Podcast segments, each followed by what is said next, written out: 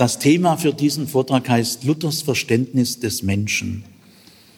Mich interessieren bei Luther vor allem seine reformatorischen Grunderkenntnisse. Die halte ich für bahnbrechend und ich halte sie für weiterhin gültig durch die Zeiten, die grundlegenden reformatorischen Erkenntnisse Luthers. Ich bin auch weitgehend in diesen Erkenntnissen beheimatet. Also ich empfinde mich ein gut Stück als ein äh, Schüler Martin Luthers. Es gibt allerdings auch einige Punkte, wo ich mit äh, Luthers Theologie äh, nicht einverstanden bin. Aber, aber es überwiegen bei weitem, bei weitem die Zustimmung. Vor allem, was seine reformatorischen Grunderkenntnisse betrifft. Ich zähle zu diesen reformatorischen Grunderkenntnissen Luthers Wortverständnis, dann vor allem Luthers Rechtfertigungsverständnis, ich habe aber zuerst sein Wortverständnis genannt, weil Luther gewinnt sein Rechtfertigungsverständnis von seinem Wortverständnis her. Aber der Artikel von der Rechtfertigung ist Herr und Richter aller Lehre. Er äh, steht im Zentrum der Theologie Luthers und prägt alle anderen Kapitel seiner Theologie auch sein Menschenverständnis. Also äh, aus seinem Rechtfertigungsverständnis ergibt sich ein gewisses Menschenverständnis. So wie sein Rechtfertigungsverständnis neu war in der damaligen Zeit, ist auch sein Menschenverständnis neu. Und gerade auch an seinem Menschenverständnis wird sich zeigen, ob man Rechtfertigung, das Rechtfertigungsgeschehen tatsächlich im Sinne Luthers versteht. Das zeigt sich auch an seinem Menschenverständnis und an seinem Glaubensverständnis. Also Luthers Wortverständnis, Rechtfertigungsverständnis, sein Verständnis des Menschen, des Glaubens, der Kirche und der Sakramente. Äh, das, äh, ja, und vor allem sein Verständnis der Heiligen Schrift. Ich, ich habe angefangen mit sein Wortverständnis, weil Luther unter Wort nicht gleich die Bibel versteht. Äh, Luther hat eine Formel, die heißt solo verbo, allein das Wort. Und hier ist das mündliche Wort des Evangeliums gemeint, nicht einfach die Heilige Schrift. Aber so wie man Luthers Theologie mit seinem Wortverständnis beginnen kann, am besten, äh, so kann man sein, seine reformatorischen Grunderkenntnisse abschließen mit seinem Verständnis des schriftlichen Wortes der Bibel. Also das ist die Reihe von Luthers reformatorischen Grunderkenntnissen. Heute also sein Verständnis des Menschen. Ich werde jetzt nicht äh, Luthers Verständnis des Menschen insgesamt vortragen. Das ist sehr umfangreich, äh, fachlich ausgedrückt. Also ich werde nicht Luthers Anthropologie jetzt insgesamt vortragen, sondern den entscheidenden Aspekt aus diesem Kapitel, nämlich ich frage jetzt in diesem Vortrag, was versteht Luther unter Person, unter der Personalität des Menschen. Das ist auch der entscheidende Punkt. Gell? Also Luther hat eine bestimmte Lehre, eine bestimmte Wahrnehmung dessen, äh, was die Personalität des Menschen betrifft. Äh, man kann, wenn ich es mal kurz nochmal fachlich sage, aber ich werde dann mich äh, sehr gerne bemühen, die akademische Fachsprache nicht zu benutzen. Aber so an zwei, drei Stellen ist ja auch nicht direkt schlimm. Gell? Also wenn ich es mal fachlich sage, ich konzentriere mich jetzt auf Luthers Ontologie der Person. Ontologie kann man frei übersetzen, das ist die Lehre vom Sein oder die Lehre von der Wirklichkeit. Äh, ganz grundsätzlich, gell? was ist das Sein, was ist die Wirklichkeit? Äh, das bezeichnet man als Ontologie, die Lehre vom Sein. Und wenn ich also sage Luthers Ontologie der Person, dann frage ich ganz fundamental, wurzeltief, was ist eigentlich das Personale an der Person? Wenn ich äh, dieses Thema jetzt behandle, frage ich nicht in Luthers Schriften, wo verwendet er das Wort Person oder Personalität, weil das heutige Wort Person hat eine Geschichte durchgemacht. In der europäischen Geschichte hat sich das äh, Verständnis des Begriffs Person mehrfach geändert. Äh, unseren modernen Personenbegriff kennt Luther noch gar nicht. Also er spricht nicht so von der Person, wie wir es gewohnt sind. Also ich frage jetzt nicht, wo verwendet Luther die Vokabel Person oder die Vokabel Personalität? Er verwendet sie eigentlich gar nicht, gell? sondern ich frage aus dem heutigen Wahrheitsbewusstsein heraus, was äh, hat Luther unter dem verstanden, was wir heute Person und Personalität, äh, was wir unter Person und Personalität verstehen. Äh, das ist entscheidend, unabhängig davon, wie Luther es benannt hat. Es geht um Luthers Personenverständnis im modernen heutigen Sinn. Erster Gesichtspunkt. Ähm, Luther äh, verlässt in seinem Personenverständnis die mittelalterliche Theologie. Und ich muss deswegen ganz kurz die mittelalterliche scholastische Theologie kurz streifen. Äh, was hat die für ein Personenverständnis gehabt? Weil davon löst sich Luther sehr grundsätzlich. Gell? Die scholastische mittelalterliche Theologie, ich erkläre das jetzt nicht näher, das ist für unseren Zusammenhang jetzt auch nicht so wichtig, die hat in ihrem Personenverständnis ein gut Stück an Aristoteles angeknüpft. Aristoteles war im frühen Mittelalter unbekannt, äh, aber über die arabischen äh, Schriften, Schriftsteller wurde äh, an Europa Aristoteles vermittelt. Wir, wir verdanken da die Neuentdeckung des Aristoteles im Mittelalter äh, den Arabern. Und äh, das war eine wirklich enorme Sensation, dass man die Schriften des Aristoteles jetzt wieder hatte. Und die scholastische Theologie ist sehr stark beeindruckt von der Genialität und dem Niveau der aristotelischen Philosophie. Aristoteles unterscheidet zwei Begriffe. Ich sage sie mal lateinisch, äh, weil die scholastische Theologie schreibt lateinisch, während Aristoteles ja griechisch schreibt. Also ich zitiere jetzt Aristoteles mit lateinischen Begriffen. Äh, Aristoteles unterscheidet zwischen Substantia, also wir können sagen Substanz, und Akzidenz. Und das ist so gemeint, das sind zwei äh, Gegensatzpaare. Entweder äh, die Realität oder das Sein äh, hat Substanzcharakter oder sie hat nur so Gelegenheitscharakter, Akzidenz. Akzidenz ist ein ist etwas ein Seiendes, aber ich lasse die, die Begriffe jetzt weg, also ich will nicht ins Akademische kommen. Äh, Akzidenz, das sind Dinge, die sind mehr Eigenschaften an etwas. Zum Beispiel ein Mensch ist blond. Der Mensch selber ist Substantia, aber blond, das ist eine Eigenschaft vom Mensch. Ein anderer ist schwarzhaarig oder sagen wir mal eine Mauer. Eine Mauer ist Substantia, werde es gleich erklären, aber sie hat Eigenschaften. Äh, sie ist hart, oder sie bewegt sich nicht, sie steht still. Das ist alles Akzidenz. Das sind Eigenschaften an der Mauer oder auch Verhältnisbestimmungen dieser Mauer zu anderen Dingen. Also man könnte zum Beispiel sagen, die Mauer ist höher äh, als andere Mauern oder die Mauer ist breiter äh, als eben was anderes, was schmäler ist. Also Akzidenz, Eigenschaften, die, die können nicht für sich sein, sondern sie sind an etwas anderem dran als Eigenschaft oder als Verhältnisbestimmung zu anderen äh, Substantia Gegenständen. Äh, Substantia aber ist viel mehr wie nur eine Eigenschaft. Äh, Substantia hat zwei Merkmale.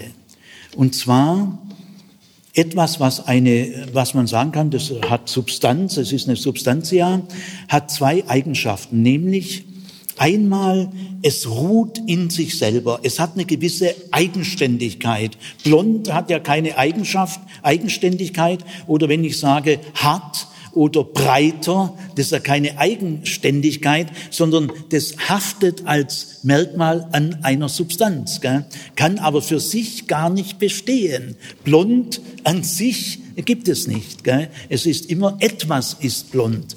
Aber Substanz ja ist, hat eine Eigenständigkeit. Gell? Äh, es ruht irgendwie in sich selber. Es ist irgendwie abgeschlossen. Gell? Man kann sagen, die Mauer beginnt hier und da endet sie. Gell? Es ist also es ist ein in sich geschlossenes Ganzes. Gell? Das ist die Eigenständigkeit. Die nannte man Inseität, nur einmal jetzt schon genannt. Eine Eigenständigkeit, ein für sich sein, nicht nur an einem anderen sein. Es ist für sich da, an sich, äh, in sich abgeschlossen. Gell? Es hat eine Eigenständigkeit. Das zweite Merkmal neben der Eigenständigkeit ist bei der Substantia, dass es äh, Träger oder Besitzer von Eigenschaften ist. Gell? Eine Substanz hat viele Eigenschaften in der Regel. Gell? Äh, und äh, eine Substanz hat nicht nur ist äh, nicht nur Träger von Eigenschaften, sondern kann auch Urheber von Verhaltensweisen sein. Und äh, die, dieses Merkmal nennt man Subjektität. Also Inseität in der Scholastik heißt, äh, die Substanz ruht in sich selber, sie ist für sich da, eigenständig, in sich abgeschlossen.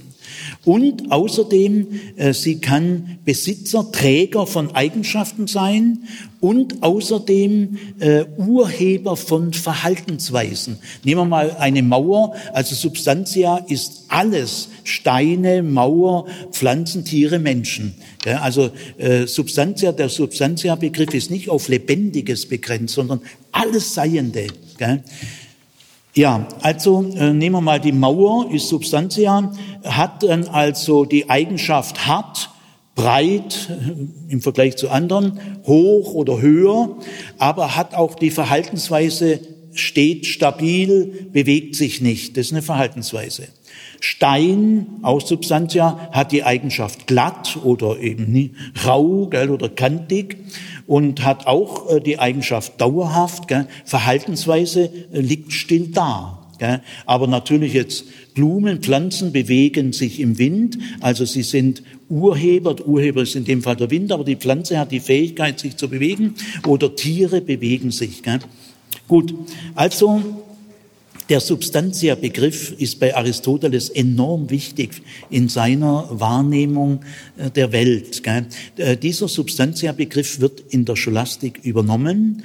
Äh, die Scholastik hat eine Ontologie der Substanz, eine Substantia-Ontologie, auch in seinem Menschenverständnis. Beim Menschen, der Mensch ist für die Scholastik ein besonderes Lebewesen, ein einzigartiges, er ist auch Substantia, wie alles, gell? aber bei ihm wird die Eigenständigkeit, die jede Substanz hat, gell, die Eigenständigkeit wird beim Menschen, nur beim Menschen zur Selbstständigkeit. Der Mensch hat ein Selbst, ein Selbstverhältnis und er kann nie, er ist nicht nur eigenständig, das ist ein Stein auch, äh, er ist selbstständig und er hat ein Selbstbewusstsein. Also die Inseität des in sich ruhen, für sich sein, abgeschlossen sein, wird beim Menschen von der bloßen Eigenständigkeit zur Selbstständigkeit und zum Selbstbewusstsein. Nur bei Menschen. Und die Subjektität, äh, eine Substanz kann Träger von Eigenschaften sein und Autor oder Urheber von Verhaltensweisen. Das wird beim Mensch auch gesteigert. Der Mensch ist nicht nur Autor und Urheber von Verhaltensweisen, sondern er ist Urheber, Autor von ganzen Strategien, von Planungen, von zielbewussten Handeln. Also bei Menschen kann man sagen, er handelt.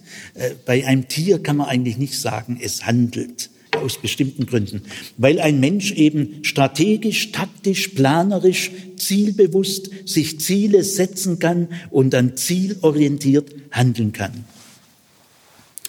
Diese beiden Grundmerkmale, Inseität, bei Menschen also Selbstständigkeit und Selbstbewusstsein und Subjektität, äh, Träger und Urheber von Eigenschaften oder Verhaltensweisen, äh, bei Menschen also äh, Träger und Urheber von zielbewusstem Handeln, vertieft die Substanzhaftigkeit nach scholastischer, äh, scholastischer Auffassung. Also die Inseität beim Menschen ist gesteigert und die Subjektität ist auch gesteigert gegenüber allen anderen Substantia. Äh, Dingen und äh, das nennt man in der Scholastik, der Mensch hat einen Selbststand. Äh, so ist der Fachausdruck. Wir würden heute sagen, der, der Mensch ist selbstständig. Er hat eine Selbstständigkeit. Gell? Und ähm, vor allem auch äh, deswegen entscheidend, weil er Vernunft hat. Gell? In der Scholastik nennt man den Menschen ein Animal. Animal heißt jetzt nicht Tier, sondern Lebewesen. Der Mensch ist ein Animal rationale.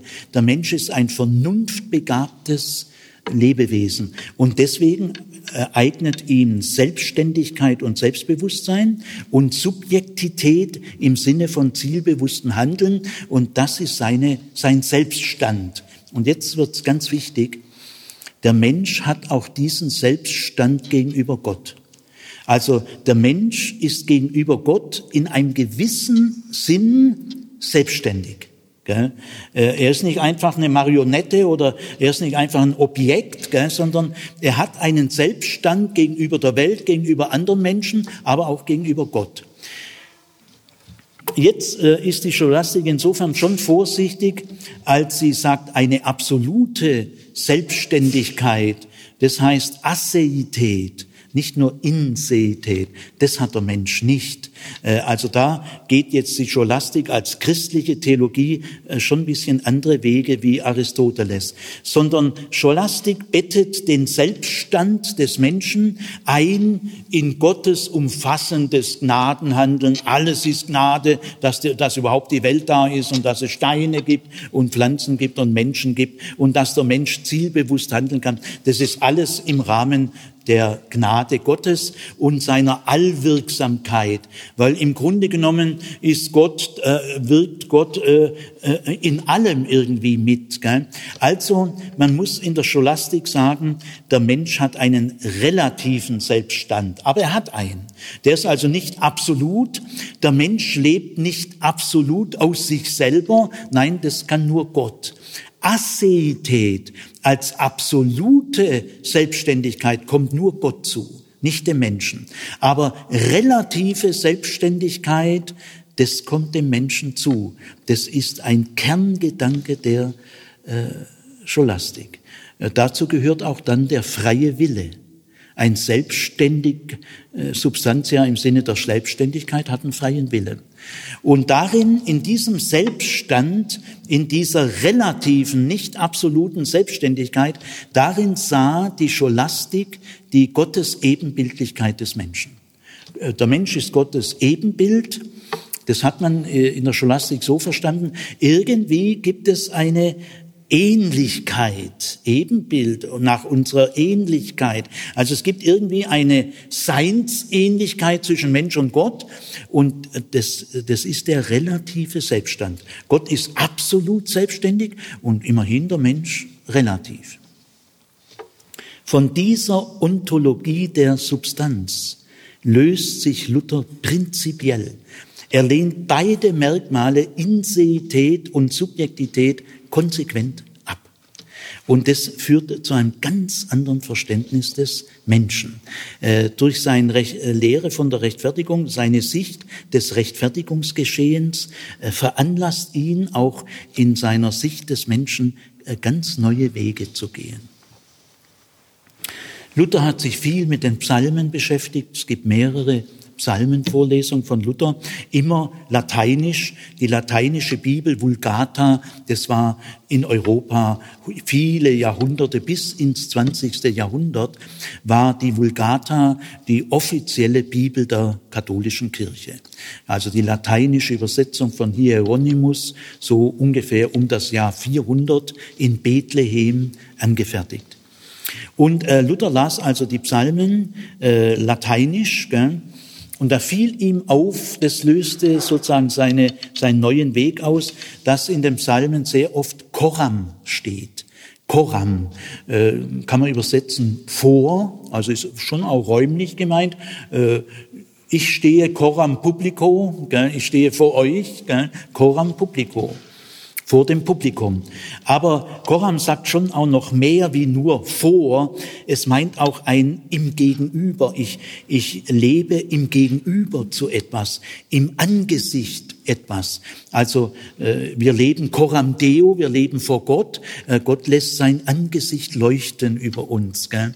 Äh, wir, wir leben im Gegenüber zu Gott. Gell? Koram. Wir leben aber auch im Angesicht äh, äh, von bestimmten Menschen, Menschengruppen, Lehrern und so weiter. Also wir haben in vielfacher Hinsicht ein, eine Koram-Struktur. Und Koram ist äh, ein ist ein Verhältniswort, eine Präposition. Und Luther merkt jetzt, die Substanzontologie, die lebt ganz in Substantiven. Mauer, Stein, Pflanze, Tier, Mensch. Äh, äh, ist immer, die grammatische Grundform ist das Substantiv. Aber Luther entwickelt eine Ontologie der Relation, der Beziehung. Äh, für Luther ist der Mensch ein Beziehungswesen, nicht eine Substanz. Und für eine Ontologie der Relation ist eine Präposition, ein Verhältniswort genau grammatisch das richtige Wort, weil äh, der Mensch lebt im Gegenüber, im Angesicht, vor, gell, in Verantwortung. So, das ist alles damit gemeint. Gell. Gut, ähm, also äh, diese Koram, äh, dieses Wort Koram wird zum Schlüsselwort äh, für Luthers äh, Menschenverständnis. Mit Koram meint Luther ein, äh, ein, äh, eine Nähe, ein Leben in der Nähe, im Angesicht, im Angesehenwerden. Der Mensch sieht, er nimmt andere wahr und er wird gesehen. Darin ereignet sich das Menschsein. Das Menschsein ereignet sich. Für Luther wird der Mensch ereignishaft, ein Geschehen. Das Geschehen ist wichtig. Denn äh, wenn ich vor jemand bin, sagen wir mal vor Gott, äh, dann bin ich auch in seiner Gegenwart. Also und damit kommt sofort die Zeit mit rein. In Luthers Menschenverständnis spielt in Substantia äh, spielt die Zeit eigentlich keine nennenswerte Rolle. Aber für Luther ist der Mensch ganz entscheidend in der Zeit, ein zeitliches Wesen. Er ist in der Gegenwart Gottes. Die Zukunft spielt eine große Rolle. Also äh, das gesehen werden, das angesehen werden. Man sagt ja auch, er ist ein angesehener Mensch. Also Inseität, äh, sagt er, hat der Mensch gar nicht. Der Mensch ruht gar nicht in sich selber. Er ist sich selber ein Fragezeichen. Er weiß gar nicht, wer er ist. Äh, das Selbst des Menschen ist dem Menschen selber entzogen. Äh, der Mensch weiß nicht, woher er kommt und wohin er geht. Äh, er, er, ist ein, er, er lebt nicht nur in Verhältnissen, gell, sondern er, er ist ein Verhältniswesen. Entscheidend für den Menschen ist, auf was er sich verlässt, wovon er sich qualifizieren lässt von welcher Einschätzung her er lebt. Das Gegenüber ist entscheidend. Und deswegen taugt der Substanzbegriff nicht. In, in der äh, Substanzontologie der Scholastik ist der Mensch erstmal eigenständig. Äh, äh, und dann kann man fragen, äh, wie sind seine Außenbeziehungen? Die kommen aber sekundär dazu. Natürlich hat der Mensch auch Außenbeziehungen, er ist verheiratet oder er hat Kinder und er ist Staatsbürger und Kirchgänger. Ja, das, aber das kommt in zweiter Linie dazu. Es, es ist nicht ein Wesenskern des Menschen. Doch bei Luther, bei Luther ist das Wesen des Menschen ein Verhältnis, dass der Mensch vom Gegenüber her sich selber gewinnt gewinnt. Ja. Und auch Subjektität äh, gibt äh, Luther grundsätzlich auf, denn äh, der Mensch ist viel stärker bewegt, getrieben äh, von, von Sorgen, von Angst. Gell? Und da ist er nicht einfach der Urheber, äh, sondern das kommt stärker von außen. Gell? Also diese Koram-Relation, die Luther als erster so jetzt entdeckt durch seine Psalmstudien, äh, die in der lateinischen Sprache. Aber Luther merkt schon, dass hinter dem Koram das ganze biblische Menschenverständnis zum Ausdruck kommt. Das sind Begegnungen wichtig. Der Mensch begegnet Gott oder es widerfährt ihm etwas. Äh, das ist entscheidend, was dir widerfährt, was sich ereignet. Auch diese äh, wichtige biblische Formel, Und es geschah oder im Griechischen kai egeneto und es geschah, da merkt Luther, das ist entscheidend, was dem Menschen geschieht. Der Mensch kann sagen, ich lese, ich spreche, ich arbeite, aber der Mensch kann nicht sagen, ich geschehe, sondern es geschieht ihm. Da ist er nicht Autor und Urheber, sondern es widerfährt ihm, es stößt ihm zu. Ein Schiff gerät in den Sturm. Der Sturm wäre da äh, eher der Urheber, dann dieser Angst, die dann die Matrosen befällt. Gut, mit diesem Koran wird auch wichtig, dass Verhalten des Menschen. Denn es ist ja ein Verhältniswort. Präposition ist ein Verhältniswort und das heißt sofort, der Mensch verhält sich immer zu dir oder zu dir oder zum, äh, zum Tempel oder zur, äh, zur Regierung. Der Mensch ist immer in einem Verhalten äh, nach außen. Er verhält sich. Das Verhalten des Menschen wird für Luther ganz wichtig und äh, damit auch die Situation, in der ein Mensch insgesamt mit Kontext der Kontext ist entscheidend.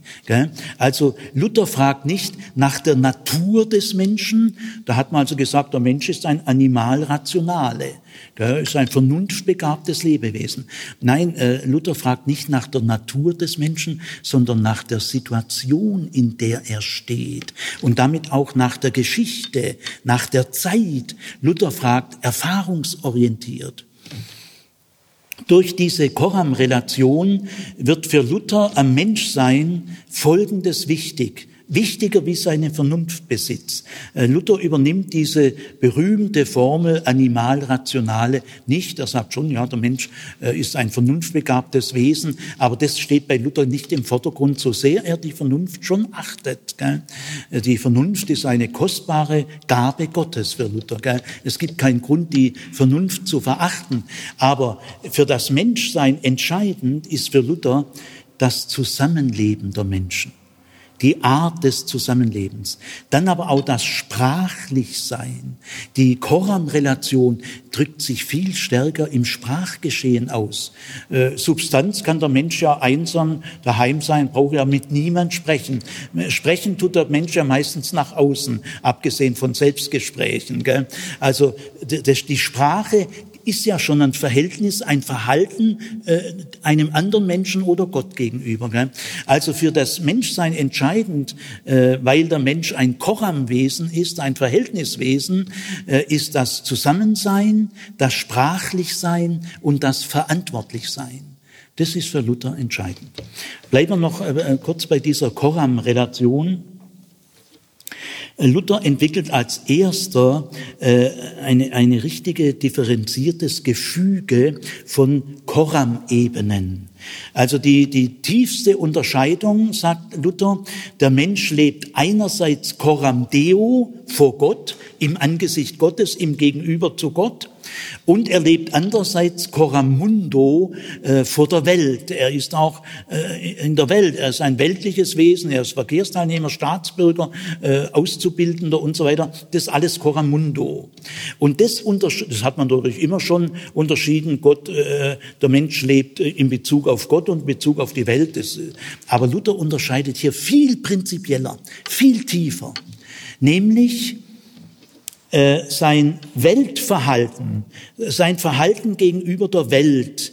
Äh, die, die Welt unterteilt er nochmal in coram publico oder coram hominibus gegenüber den Menschen und dann äh, gegenüber den Dingen der Sachwelt, äh, gegenüber Gegenständen, Geld und Pflanzen und so weiter. Also äh, er lebt im Gegenüber zu anderen Menschen. Tiere tut er an der Stelle nicht äh, kategorial berücksichtigen. Und dann gegenüber der Dingwelt, der Sachwelt. Er Mensch lebt auch coram me ipso vor sich selber. Er kann auch zu sich selber sich verhalten, das auch. Aber entscheidend ist coram hominibus gegenüber den Menschen. Das alles ist coram mundo in der Welt. Und jetzt lehrt Luther alles, was der Mensch in der Welt tut, sich verhält, handelt, entscheidet nicht über sein Verhältnis zu Gott. Also sein Leben, Coramundo, hat keine entscheidende Kraft im Blick auf sein Leben Coram Deo. Aber sein Leben Coram Deo, ob er Coram Deo wirklich bewusst lebt oder eigentlich Gott äh, ignoriert oder ablehnt, äh, das ist auch Coram Deo bei Luther. Also irgendwie lebt jeder Mensch Coram Deo, ob er nun gläubig ist oder nicht. Gell? Äh, aber das Leben Coram Deo, wie ich Gott gegenüber lebe, das entscheidet über sein Leben Coramundo. Also seine Gottesbeziehung färbt entscheidend sein Weltverhalten. Aber sein Weltverhalten hat keine Entscheidungskraft über seine Gottesbeziehung. Und dann lehrt Luther auch, äh, das Erkennen Coram Deo äh, funktioniert anders wie das Erkennen Coramundo. Das ist alles ganz neu. Hat noch nie einer vorher gesagt. Nämlich Coram Deo geschieht alles Wahrnehmen und Erkennen nur im Glauben. Äh, ohne Glauben können wir Gott nicht ernsthaft, tiefer, wesentlich wahrnehmen. Gell? Vielleicht ein paar Ahnungen, lassen wir mal so Grenzbereiche. Äh, aber Coramundo äh, entsteht alles Wesentliche irgendwie im Zusammenhang mit der Vernunft. Also seine Weltverantwortung, da spielt die Vernunft eine sehr starke, oft entscheidende Rolle, obwohl die Gefühle bei Luther auch sehr wichtig sind. Aber er lehrt eben Coram Deo, äh, hat die Vernunft keine große Bedeutung. Die Vernunft kann Gott nicht erkennen. Die Vernunft weiß nicht, wer Gott ist. Die Vernunft weiß auch nicht, wer ich bin. Die Vernunft hat keinen Zugang in mein Selbst. Also ähm, das Leben Coram Deo ist ausschlaggebend und hat einen eigenen Erkenntnismodus, nämlich der Glaube. Dann ist auch äh, äh, im Vergleich zur, zu den Menschen oder zu sich selber, muss man, Luther unterscheidet diese Begriffe nicht, aber man muss diese Begriffe heute benutzen, um Luthers Schriften an diesen Stellen äh, zu klären. Müssen wir einen Begriff einführen, den Luther selber äh, so nicht kennt. Äh, in der reformatorischen Theologie muss man unterscheiden zwischen Person und Persönlichkeit. Nämlich Person ist der Säugling vom ersten Tag an lassen wir mal die Frage, ist der Embryo eine Person, lassen wir mal geschwind offen, aber auf jeden Fall vom ersten Atemzug an ist der Säugling Person, bis der Sterbende äh, seinen letzten Atemzug macht. Also es gibt äh, im Personsein keine Entwicklung. Wir sind von Anfang bis Ende Person. Person, da können wir auch nichts dazu beitragen. Wir, wir sind als Geschöpfe Gottes äh, Person und äh, das, das ruht in Gott. Gott hat uns als Person geschaffen und berufen zur Gemeinschaft mit ihm. Äh, das, das ist unser Personsein. Äh, und daran, wir können an unserem Personsein nicht arbeiten. Wir können schon, äh, es gibt schon Leute, ich hoffe, ihr gehört alle dazu und ich auch, wir können schon an uns arbeiten. Man merkt, man merkt manchen Leuten an, die haben jahrelang an sich gearbeitet, besser zuhören lernen, äh, auch mal schweigen können. Ist alles harte Arbeit an sich selber. Das gibt es natürlich schon, auch bei Luther, aber das nennen wir der Klarheit halber Arbeit an der Persönlichkeit. Also an der Persönlichkeit können und sollen wir arbeiten. Die Persönlichkeit unterliegt stark weltlichen Prägungen, Sozialisation, Erziehung, Oberschicht, Unterschicht, reich oder arm. Das sind alles wesentliche Faktoren der Persönlichkeit, aber nicht der Person. Äh, der Arme ist genauso Person wie der Reiche, äh, Oberschicht ist genauso Person wie Unterschicht. Also wir müssen da unterscheiden zwischen Person und Persönlichkeit. Man kann sagen, Coramundo ist der Mensch Persönlichkeit, aber Coram Deo ist er Person. Wir können Gott gegenüber nicht an uns arbeiten. Gut, äh, soweit äh, die ähm, Koram-Relation. Der Mensch ist kein in sich ruhende Substanz. Er, er ist nicht Autor äh, und von Verhaltensweisen äh, oder Eigenschaften. Äh, nein, er ist ein Verhältniswesen. Er wird entscheidend bestimmt durch sein Gegenüber, von woher er sich qualifizieren lässt, auf was er sich verlässt. Das ist entscheidend. Jetzt äh, gewinnt Luther in seiner Ontologie der Person äh, einen zweiten Punkt, der ist auch gegenüber dem Mittelalter neu. Äh, er schließt sich hier der Bibel an. In der Bibel ist es auch schon so. Luther konzentriert das Personsein in einem Zentrum. Das Personsein äh, ist zentriert. Und in diesem Zentrum fallen alle Abläufe des Lebens, äh, entscheiden sich hier. Also der Mensch ist ein Ganzes, weil er ein Zentrum hat. Und das nennt Luther mit mehreren Begriffen. Am meisten nennt er es Herz. Äh, äh, die Person hat ein Herz. Da ist das Herz natürlich jetzt als Symbol gemeint. Es ist kein Zufall, dass das Symbolwort nicht Gehirn ist, sondern Herz. Gell? Äh, es hat irgendwie ist da auch ein Bezug zum Herzen. Aber den lasse ich jetzt mal. In der Symboldidaktik ist es sehr wichtig, hat das Herz wirklich äh, auch irdisch, empirisch, leiblich so eine Bedeutung, dass wir daraus das einzige Symbol der Innenwelt, Arm kann ein Symbol sein, Auge, Kopf, Füße, äh, alles kann man symbolisch benutzen, aber innen drin Darm, ist eigentlich kein Symbol oder so, gell? Äh, ähm, oder Bauchspeicheldrüse, gell? aber das Herz äh, ist das einzige Innenorgan, das zu einem wichtigen Symbol geworden ist. Die beiden wichtigsten Symbole in der Religionsgeschichte sind Licht und Herz sind die beiden grundlegenden Symbole. Also Luther wählt nicht ohne Grund das biblische Symbolbegriff Herz. Das, darin sieht er das Zentrum der Person. Er nennt äh, aber das Zentrum auch oft hundertmal anders, nämlich zum Beispiel Gewissen, Conscientia. Äh, das Gewissen ist für Luther das gleiche wie Herz. Also er unterscheidet diese Begriffe nirgendwo äh, ganz systematisch. Er nennt aber das Zentrum auch oft Wille der Wille des Menschen. Äh, also diese drei Begriffe, äh, mit denen spielt er immer wieder und er legt sich bewusst auf keinen dieser drei Begriffe fest, aber äh, im Vordergrund steht schon am ehesten der Begriff Herz.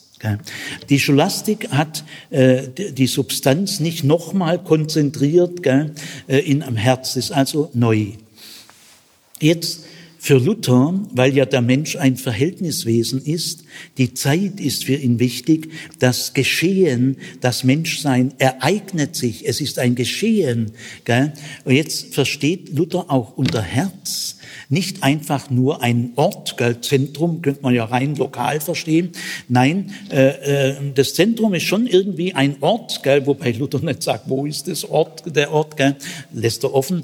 Äh, nein, äh, Herz ist für Luther nicht nur ein Ort, sondern vor allem ein Geschehen. Äh, das Herz ist nicht ruhig, es ist nicht neutral. Gell, äh, die Definition animal, rationale ist ja neutrales ein neutraler Begriff. Du kannst ja mit der Vernunft so oder so umgehen. Also die Definition sozusagen des Menschen, die Bestimmung des Menschen in der Scholastik ist eine relativ neutrale Bestimmung. Äh, und deswegen ist auch Substanz, äh, ist ja nicht in sich ein Geschehen, das ist eben eher mehr statisch gedacht. Aber für Luther ist das Herz ein Geschehen. Äh, äh, äh, unentwegt. Äh, es gibt kein Zentrum äh, eines, einer Person, in der nicht ständig etwas geschieht. Gell? Und dieses Geschehen ist für Luther ein Bewegtwerden. Äh, unser Selbst äh, wird ständig bewegt.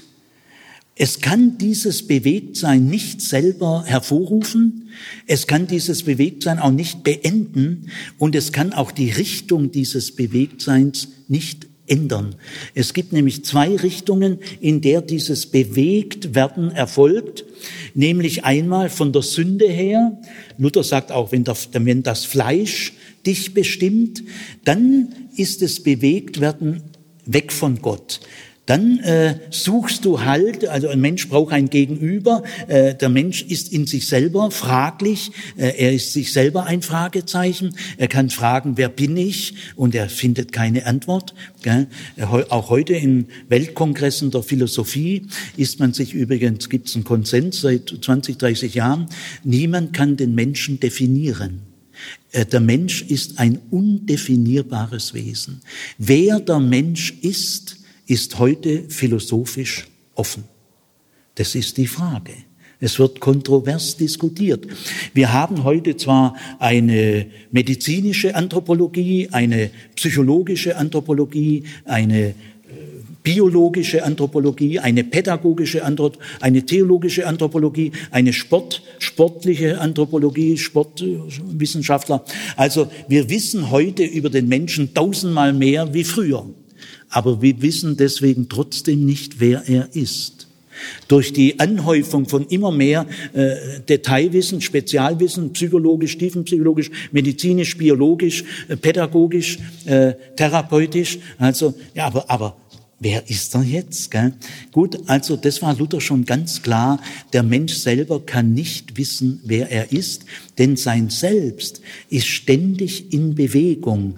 Äh, entweder vom Fleisch her, von der Sünde her, also bei Animalrationale spielt ja die Sünde gar keine Rolle, aber bei Luther sofort.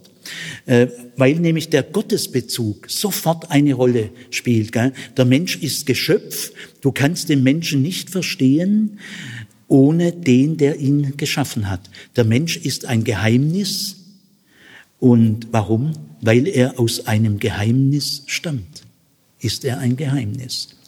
Und ähm, also ähm, im Herzen kann der Mensch von Gott bewegt werden, aber viele Menschen werden nicht von Gott bewegt, aber der Mensch braucht dann irgendwas Ähnliches, an das er sich halten kann. Er sucht und äh, sucht Halt. Äh, ähm, Luther sagt ja auch, das, woran du dein Herz hängst, das ist dein Gott. Der Mensch braucht etwas, an, an dem er sich ausrichtet, das ihn erfüllt. Und das, woran er sein Herz hängt, das hat eine tief bewegende Kraft. Er kann von der Karriere, vom Geld, von der Erotik, von der Angst, von der Sorge. Äh, und das sind so kräftige Momente, die sind übermächtig. Also Luther lehrt, das Personenzentrum der Person ist immer ein Bewegtsein. Unser Selbst ist ständig bewegt. Und äh, wir können das Bewegtsein weder stoppen noch beginnen und wir können die Richtung nicht, wir können den Schalter nicht umlegen. Ist äh, das Fleisch oder die Sünde oder also sagen wir mal nicht Gott, sind das die grundlegenden bewegenden Mächte, dann sucht der Mensch Halt im Vergänglichen. Was auch immer. Es ist, es ist immer etwas, was vergänglich ist. Der eigene Ehepartner ist auch vergänglich. Das Glück in den Kindern, äh, das Glück im Erfolg, in der Ideologie. Es ist alles vergänglich. Also wenn nicht Gott die bewegende Macht ist, dann sucht der Mensch halt in irgendetwas im Vergänglichen. Äh, wenn aber Gott die bewegende Macht ist, dann sucht der Mensch Halt in dem, was ihm wirklich Halt geben kann. Dieses Bewegtwerden ist von seiner Qualität her ein sich ausrecken nach, ein sich sehnen, ein Trachten nach, ein Harren, ein Aussein auf, ein Hungern und Dürsten der ganz kräftige, also auch was man in der Psychologie Motivation nennt, von, von was bist du motiviert, das meint Luther nicht, sondern unterhalb aller Motivationen, äh, dass du überhaupt von dem und dem motiviert sein kannst, das liegt schon am Bewegtwerden äh, deines Selbst. Also das Bewegtwerden des Selbst äh, macht, dass jeder Mensch grundlegend voreingenommen ist. Dein Selbst ist nicht neutral. Es ist immer schon voreingenommen. Entweder in Richtung Gott, dann dürstest du und hungerst nach Gott und nach mehr von ihm, oder äh, du hungerst und dürstest eben nach dem, was äh, du an Gottes Stelle gesetzt hast. Gell? Also der Mensch äh, hat keine Verfügung über dieses mächtige Bewegtsein in seinem Herzen. Das ganze, sein ganzes Selbst ist bewegt. Gell? Deswegen gibt es hier keinen freien Willen, denn dein Wille ist immer schon bewegt. Also die Vernunft kommt an dieses Bewegtsein nicht ran, denn es ist immer schon vorweg entschieden, wie du mit deiner Vernunft umgehen wirst. Es gibt zwar viele Möglichkeiten, aber äh, in den die beiden Richtungen sind klar, entweder eher weg von Gott oder eben in Richtung Gott. Und du kannst darüber nicht verfügen. Also Luther für den nächsten Vortrag, ob du mal gläubig wirst im Leben oder nicht, darüber hast du keine Verfügung. Äh, du kannst auch nicht sagen, ich habe mich bekehrt. Ja, also man kann sich schon für Gott entscheiden, aber dass du dich für Gott entscheiden kannst, darüber kannst du nicht verfügen. Das Ja, das du zu Gott sagen kannst, kommt in keiner Weise aus dir selbst. Es ist durch Bewegtsein entstanden. Also der Mensch äh, hat keine Verfügung über das ständige Bewegtwerden seines Selbst. Es ist übermächtig. Und damit ist der Mensch ein Stück weit sich selber entzogen. Er kommt in sein Selbst nicht rein. Der Wille kann zu diesem Bewegtwerden nichts beitragen. Der Wille selber ist ja immer schon bewegt. Was dich dann auch im Einzelnen bewegen äh, sein mag, aber grundsätzlich ist es in einem ganz tiefen Sinn schon vorentschieden. Und dass, äh, äh, dass der Mensch voreingenommen ist, jeder Mensch ist entweder in Richtung Gott voreingenommen oder in der Ignorierung von Gott, in der Abwertung von Gott, ganz tief voreingenommen. Und dann äh, wird sein Wille dementsprechend sein, er wird dementsprechend seine Vernunft, äh, äh, seinen Willen, seine Vernunft gebrauchen und auch seine Gefühle. Er freut sich dann wahnsinnig bei anderen Dingen. Über Gott freut er sich eigentlich nicht nennenswert. Gell? Also Vernunft, Wille und Gefühl ist grundlegend voreingenommen. Dass unser Selbst immer übermächtig bewegt ist, entweder sich an Vergängliches zu hängen oder sich an Gott zu hängen. Das bedeutet nicht, dass der Mensch eine Marionette ist, dass er nur ein Objekt ist. Äh, dieses Bewegtwerden des Selbst ist nicht eine Fremdbestimmung. Es ist auch nicht eine Nötigung. Es ist auch nicht eine Manipulation. Nein, alles das stimmt nicht. Denn es wird ja mein Selbst bewegt. Also das ist, das bin ja ich selbst. Das bewegt werden des Selbst ist mein Selbst. Also das heißt, äh, ich lasse mich äh, äh, nicht nur bewegen, ich lasse mich gern bewegen. Es macht mir Freude, denn das, woran ich mich hänge, da beziehe ich ja sehr viel Lust und Freude und Gewinn und so weiter. Also der Mensch willigt bewusst gern ein. Äh, also äh, es ist ja ein Bewegtwerden seines Willens. Nicht an seinem Willen vorbei. Also dieses Bewegtsein, äh, Gott behandelt den Menschen nicht wie ein Objekt, sondern Gott kann meinen Willen bewegen, so dass ich gerne einstimme. Also das Bewegtsein ist keine Entpersönlichung, sondern ganz im Gegenteil. Das ist die Personalität des Menschen. In, die, in dieser Tatsache, dass unser Zentrum immer von mächtigen Kräften bewegt wird und alles in dieser gefärbt ist, entweder so oder so, äh, das ist keine Entpersonalisierung, sondern das ist das Kennzeichen der Person. Diese Sicht des Menschen ist völlig neu, entspricht aber der biblischen Sicht, wie man zeigen könnte. Jetzt will ich noch zwei Punkte äh, anfügen. Das Entscheidende habe ich jetzt so gesagt, das Wesentliche, Koram-Relation. Luther erkennt, der Mensch ist ein Verhältniswesen, ganz stark bestimmt vom Gegenüber, worauf er sich verlässt, von wem her er sich qualifizieren lässt. Und er ist zentriert in einem Herz oder Gewissen und äh, und das Herz ist immer in Bewegung. Es wird, der Mensch ist immer ein Getriebener. Äh, er trachtet nach, er ist ausgereckt. Gell? Das sind äh, für Luther sind drei Dinge, ähm, kann man noch äh, anfügen, aber die sind ganz in diesem Kontext drin. Ich sage jetzt eigentlich nichts Neues, ich tue nur ein bisschen noch differenzieren. Luther lehrt, dass der Mensch ein exzentrisches Wesen ist, ein exzentrisches Wesen. Das, sagt, das heißt, das Zentrum ist eigentlich bestimmt von etwas außerhalb von ihm. Gell? Äh, er ist kein konzentrisches Wesen wie in der Scholastik. Die Substanz ist konzentrisch. Sie ruht in sich und das Zentrum ist in der Mitte. Gell? Aber das Zentrum äh, des Menschen ist nicht einfach in der Mitte. Es ist sein Zentrum, aber es ist beherrscht äh, von, von Kräften, die von außen kommen. Gell?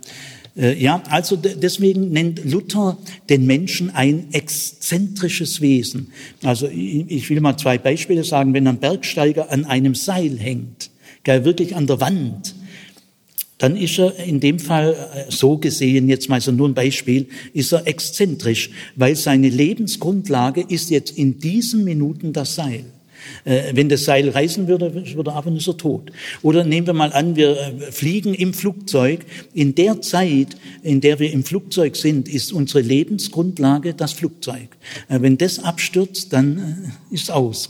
Da wären wir sozusagen auch exzentrisch. Aber Luther lehrt, der Mensch ist grundsätzlich exzentrisch. Er ist eben von außen her bestimmt. Gut, er kann sein exzentrisches Dasein selber nicht erkennen. Die Vernunft meldet dem Menschen nicht, hey du, du bist ein exzentrisches Wesen. Gell? Äh, letztlich ist natürlich der Mensch ein exzentrisches Wesen, weil Gott ihn erschaffen hat. Also die Lebensgrundlage, äh, die Urheberschaft, die liegt bei Gott. Äh, der Mensch gehört sich nicht selber, sondern christlich gesehen ist er Eigentum Gottes. Er ist exzentrisch, seine Lebensgrundlage ist Gott. Das Exzentrische aber äh, genügt nicht, wenn man nur das betont. Gell? Denn die ganze Schöpfung ist exzentrisch. Auch die Lebensgrundlage einer Pflanze, eines Steines, äh, es ruht alles im Schöpfer, der alle Dinge gemacht hat. Also Exzentrizität eignet nicht nur der menschlichen Person. Da muss man es halt besonders stark betonen, weil der Mensch ja auch sehr selbstbewusst bis hin zu arrogant und e-, elitär ist. Da muss man mal sagen, du Birschle, Mädle, du bist ein exzentrisches Wesen. Deine Lebensgrundlage ist nicht einfach du und dein Wille und deine Vernunft. Es gibt keine äh, neutrale Vernunft. Sie ist immer schon von irgendwoher gefärbt. Es gibt keinen neutralen Willen. Er ist immer schon von irgendwoher äh, angeregt. Gell? Also es gibt beim Menschen noch einen zweiten Aspekt und den nennt man den responsorischen Aspekt, den verantwortlichen Aspekt. Also der Mensch ist eben nicht äh, Marionette, das ist damit nicht gemeint. Gell? Also der Mensch ist ein exzentrisches Wesen und dann aber auch ein responsorisches, heißt einfach Response, Antwort, ein verantwortliches Wesen. Man muss die Exzentrizität der menschlichen Person von jeder anderen Exzentrizität in der Schöpfung von Tieren, Pflanzen und Steinen und Galaxien, die sind alle exzentrisch. Die ganze Schöpfung ist exzentrisch. Gell? Also das gilt für alles. Die Exzentrizität des Menschen ist eine einmalige. Der Mensch ist exzentrisch, aber das Exzentrische der Person hat ein Ziel äh, nach Luthers Sicht äh, des Menschen. Nämlich, der Mensch soll seine Exzentrizität erkennen und lustvoll bejahen. Er soll begeistert sein von seiner Exzentrizität. Tatsache ist, dass wir von Gott getragen sind in vielfacher Hinsicht bis in den Tod. Wir sind im Grunde genommen von Gott getragen, aber der Mensch soll sich bewusst von Gott tragen lassen.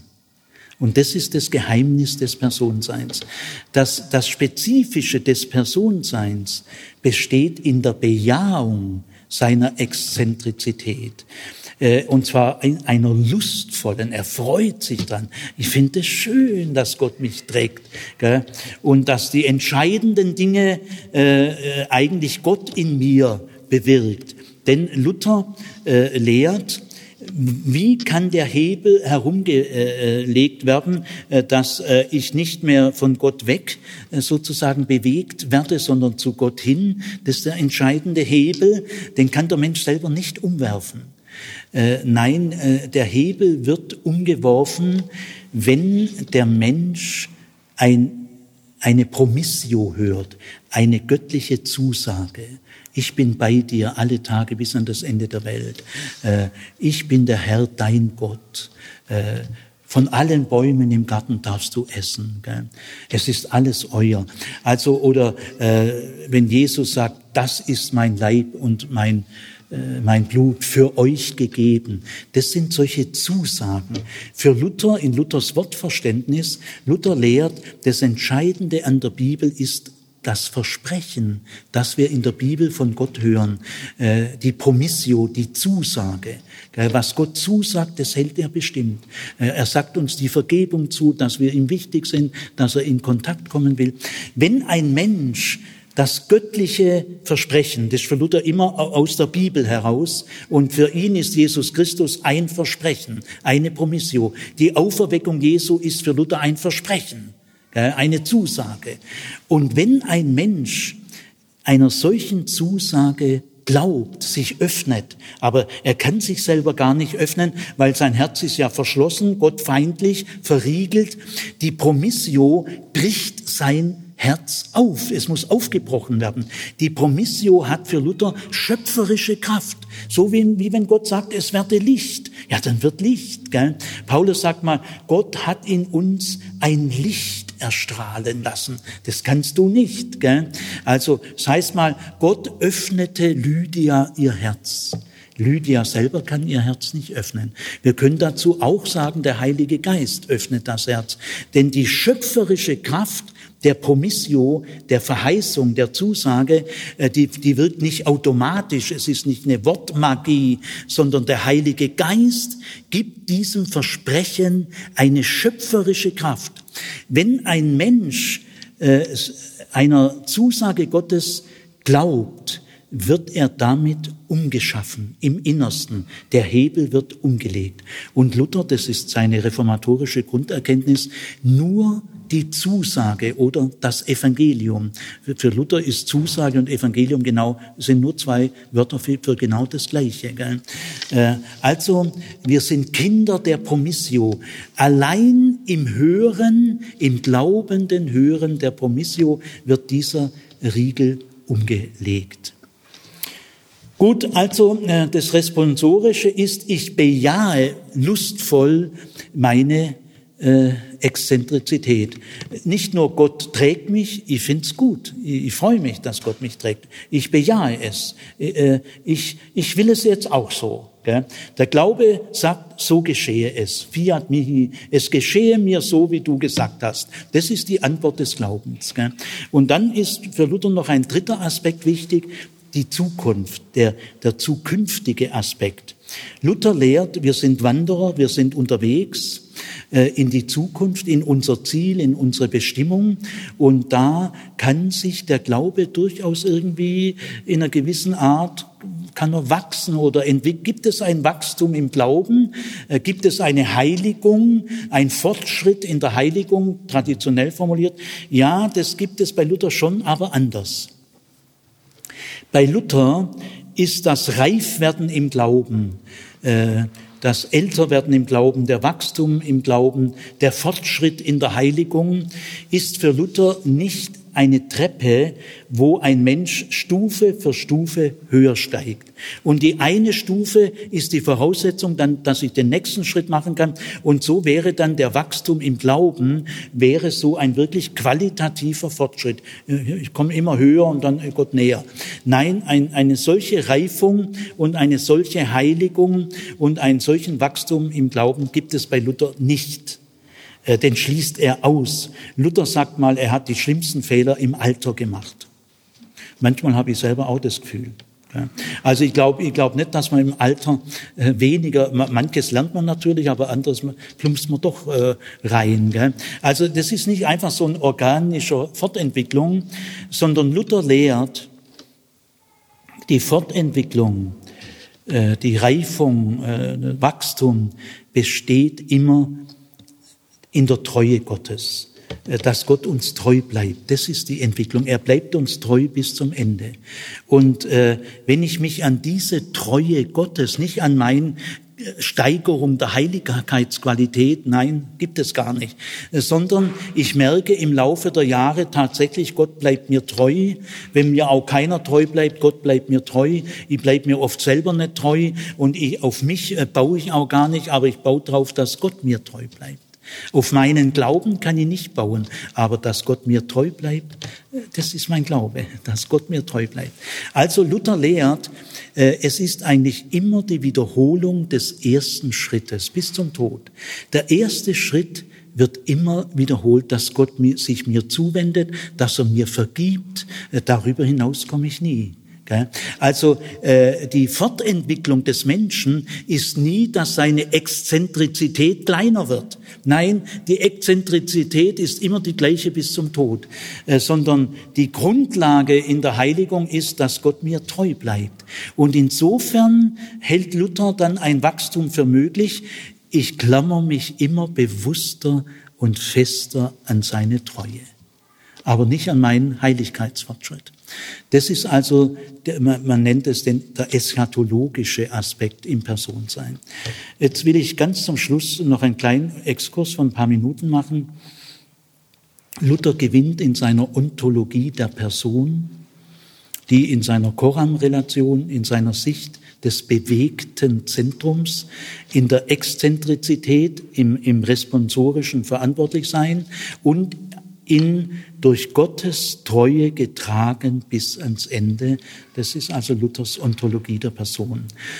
Gewinnt er auch ein neues Verständnis des Kindes.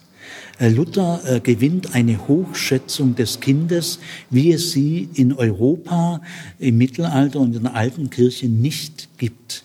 Auch hier gewinnt er Anschluss an die Kinderliebe Jesu und an andere Aspekte.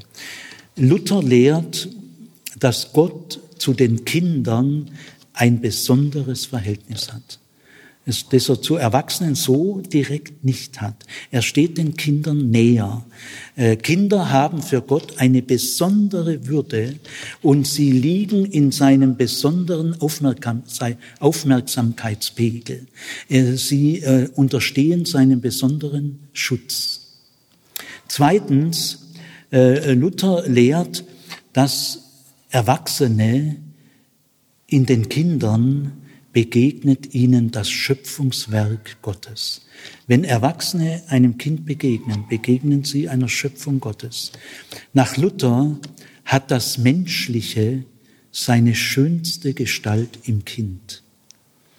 Für Luther sind Kinder empfänglicher für den Glauben als Erwachsene, weil sie noch nicht in dem Maße der Anfechtung und dem Zweifel unterliegen. Dass Kleinkinder noch nicht mit der Vernunft umgehen können, ist für Luther kein Grund, sie in irgendeiner Weise abzuwerten.